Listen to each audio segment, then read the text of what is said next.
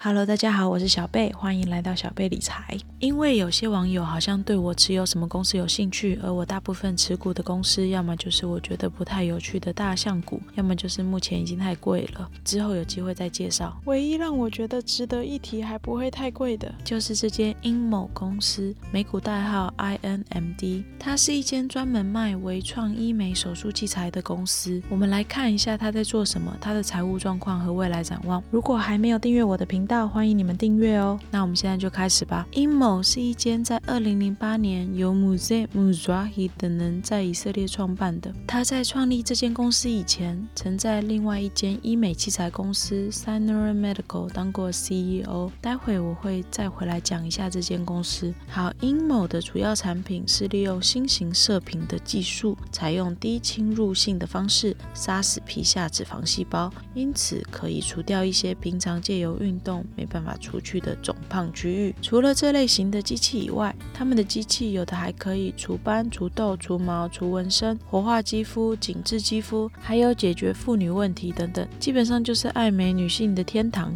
而他们的特色是侵入性低，效果好。所以我想整体接受度可能会比以前的医美机器高一点。之前的医美疗程，要不就是侵入性低、效果也低的镭射疗程，要么就是效果好但是侵入性也高的手术疗程。而他们的产品刚好介于两者之间，补足了双方的缺陷。目前在世界各地，包括美国、加拿大、韩国等等，都有医生在使用他们的平台，并且就在今年七月六号的时候，他们宣布得到了中国药监局的批准，将可以贩售两种平台，也就是说，他们要开始打中国庞大的市场了。所以这几年的成长空间应该还是蛮大的。但是之所以让我决定入股这间公司的最主要原因，还是因为他们优秀的财务状况以及市场对他们相对较低的估值。那我们先来看一下它的财报，他们这几年营业额都有超过五十 percent 以上的成长哦，在今年 Q1 的时候也有三十二 percent 左右的成长。不过因为疫情的缘故，他们在开 Q1 会议的时候有说，三月基本上卖不出机台，说明这次疫情他们是有受到蛮大的影响，搞得投资人很紧张。不过令人惊讶的是，他们最近有口头给出 Q2 预期的营业额，大约是在三千万左右，比分析师预估的多很多。详细财报将会在八月五号出来，我们在这边就看不到了。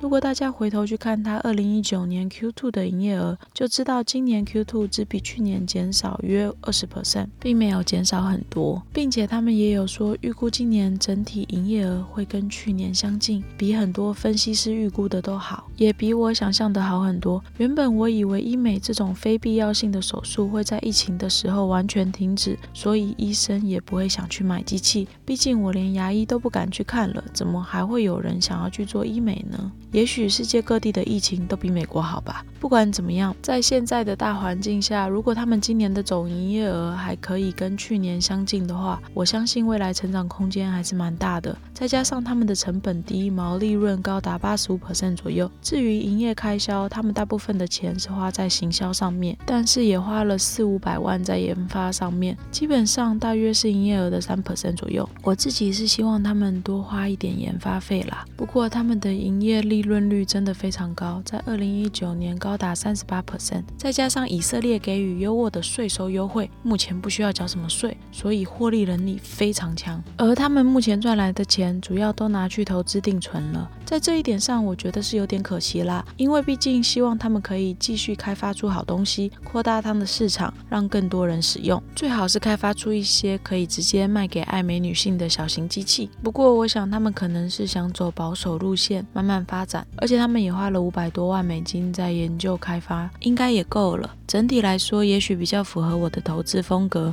总而言之，他们目前财务状况相当健全，没有任何债务，并且因为本身的赚钱能力和二零一九年刚上市所融资到的现金，手头上有非常充足的现金。但是让我决定入股的最大原因，还是因为它股价卖的算是挺划算的。我大概是二十到二十三左右入股，但是就算以现在的股价，我也觉得还是。挺划算的。以七月二十四号的股价来说，P/E ratio 是二十点八七，P/S ratio 是六点一二，EV over EBITDA 是十六点二七。通常这么低的市场估值，不太会出现在一个蛮有潜力、营运状况又这么良好的公司，所以当时让我有点疑惑。为了不要买到价值陷阱的公司，我花了很多时间去查他们有可能的问题。首先就是他们的产品到底好不好，因为小贝我自己没有办法亲身去体验他们产品，所以我查了很多他们产品相关的评论，结论是有好有坏啦。但是整体来讲，应该算是还可以接受。我还顺便去 eBay 上面看看有没有医生在卖他们的机器，结果还真的被我找到了，让我有一点点担心。毕竟好的东西通常没有人会想卖嘛。不过我也顺便查了他竞争对手的机台，发现也有在 eBay 上卖，而且还更多，所以可能在 eBay 上卖机台是医美界的常态吧。不知道大家觉得是什么原因呢？希望不要是警讯啊。好吧，再来就是看他们公司持股情况了。还记得我之前有讲过，对于一个新上市的公司，我喜欢去看一下内部人员的持股比例吗？因为这代表说内部人员对于这间公司的期许和看好度。结果我发现阴某的内部人员持股率算挺高的，而且我还发现他们没有发给高层太夸张的薪水诶，我不太喜欢有些美国公司明明赔钱，还给高层好几个百万。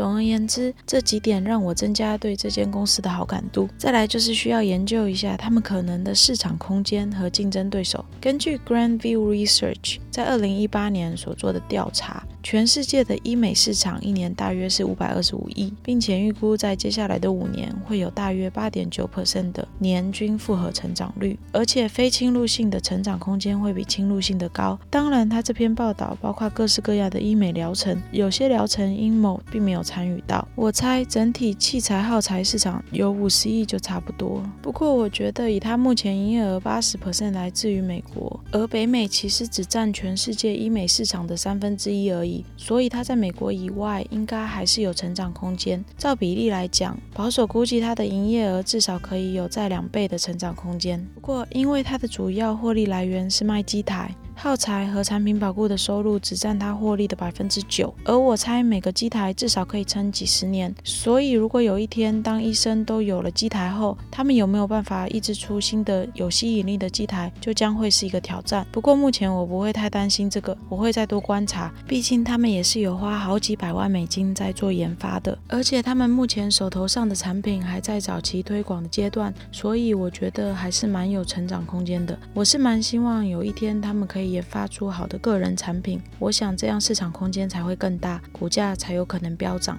那他们有没有竞争对手呢？当然有啦，做医美平台的公司也是超多的。在这边，他们列了一些和他们竞争的公司，其中包括最近被艾博维收购的艾利根，也就是说，他们有要跟超级大厂竞争。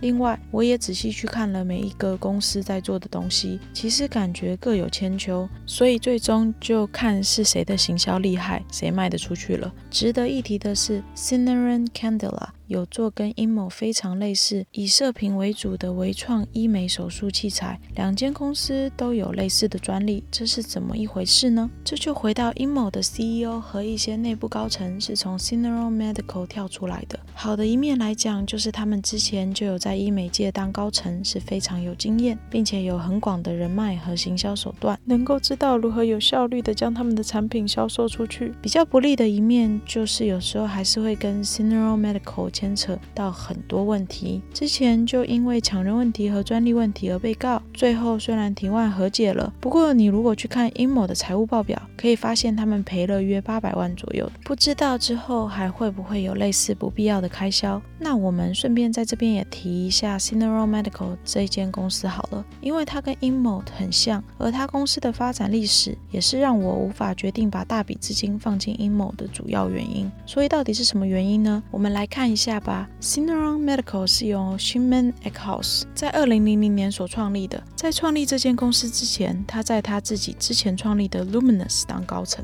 在二零零二年的时候，Luminous 也告 Cineron 窃取商业机密，后来他们也赔了将近一百二十万。重点是我去看过他们的财报，在二零零八年之前，营运状况都非常好，营业额有在成长，赚钱能力也很。但是在二零零八美国金融海啸的时候，他们死得非常惨。大家可以看到，营业额砍到不剩二分之一。虽然在二零一零年和 Candela 合并之后，营业额有改善，但是一直没有办法有大幅的成长。营运状况一直到二零一六年才改善，最后也在二零一七年被 Apex Partner 收购私有化了。所以近几年的营运情形在这边也看不到了。总而言之，我猜英美机器公司普遍来说，早期成长速度可能很快，因为是新的产品，所以大家愿意尝试。但是之后能不能继续成长，就要看产品是不是够够好，还有能不能做出更好的产品了。并且他们可能会很受到大环境不好的影响，因为这毕竟不是必要花费。